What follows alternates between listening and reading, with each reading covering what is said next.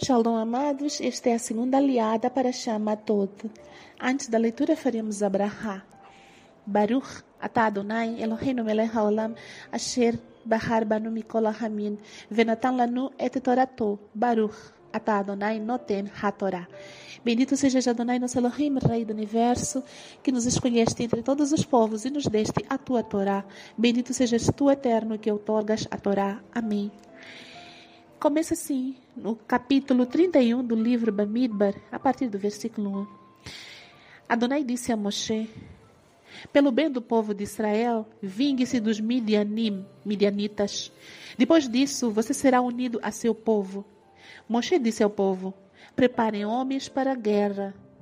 Eles devem ir e lutar contra Midian, com o objetivo de completar a vingança de Adonai sobre Midian. Vocês devem enviar à guerra mil homens de cada uma das tribos de Israel. Por isso, dos milhares de pessoas de Israel, mil homens armados de cada tribo, doze mil no total, foram reunidos para a guerra. Moshe enviou-os, mil de cada tribo, à guerra.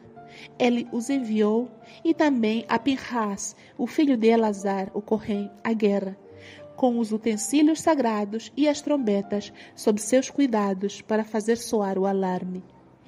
Eles lutaram contra Midian, como Adonai ordenara a Moshe, e mataram todos os homens. Mataram os reis de Midian com os demais: Evi, Requem, Zur, Hur e Reva, os cinco reis de Midian. Mataram também Bilã, o filho de Beor, a espada. O povo de Israel levou as mulheres de Midian e seus filhos como escravos, e eles pegaram como despojo todo o gado, os rebanhos e outros bens. Incendiaram todas as cidades deles, nas regiões onde viviam e todos os acampamentos. Eles pegaram todo o despojo, todo o povo e os animais capturados, e trouxeram os cativos, o despojo e o espólio a Moshe, Elazar o Corém e a comunidade de Israel no acampamento das planícies de Moab, junto ao Yarden, diante de Erihó. Amém. A após a leitura. Baruch atah Adonai, Eloheinu melech haolam, asher natan lanu torat emet, Vehaye Olam Natan Betorreino, Baruch Atah Adonai Noten HaTorah. Bendito sejas Adonai, nosso Elohim, Rei do Universo, que nos deste a Torá da verdade e com ela a vida eterna plantaste em nós. Bendito sejas tu, Adonai, que outorgas a Torá. Amém. Depois do que ocorreu com a morte do homem de Israel e a mulher de Midian, que profanaram o acampamento, se relacionando diante de todos, tanto de Moshe quanto de toda a comunidade.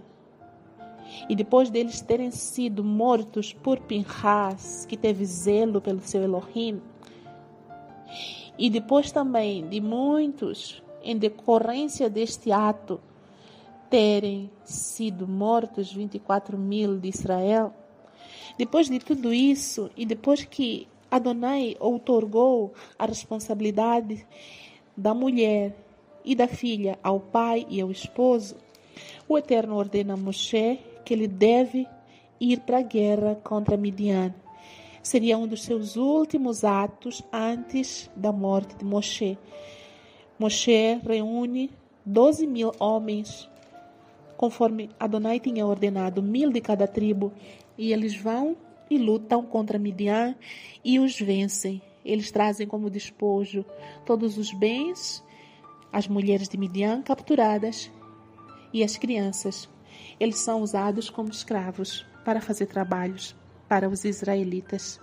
Matam todos os homens de Midian, incluindo seus cinco reis e também o Bilan, o grande feiticeiro, sob o qual nós lemos na paraxá anterior. Ele é morto à espada.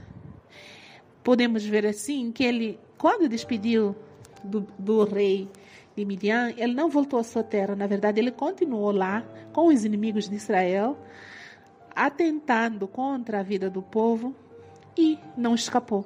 Foi morto à espada.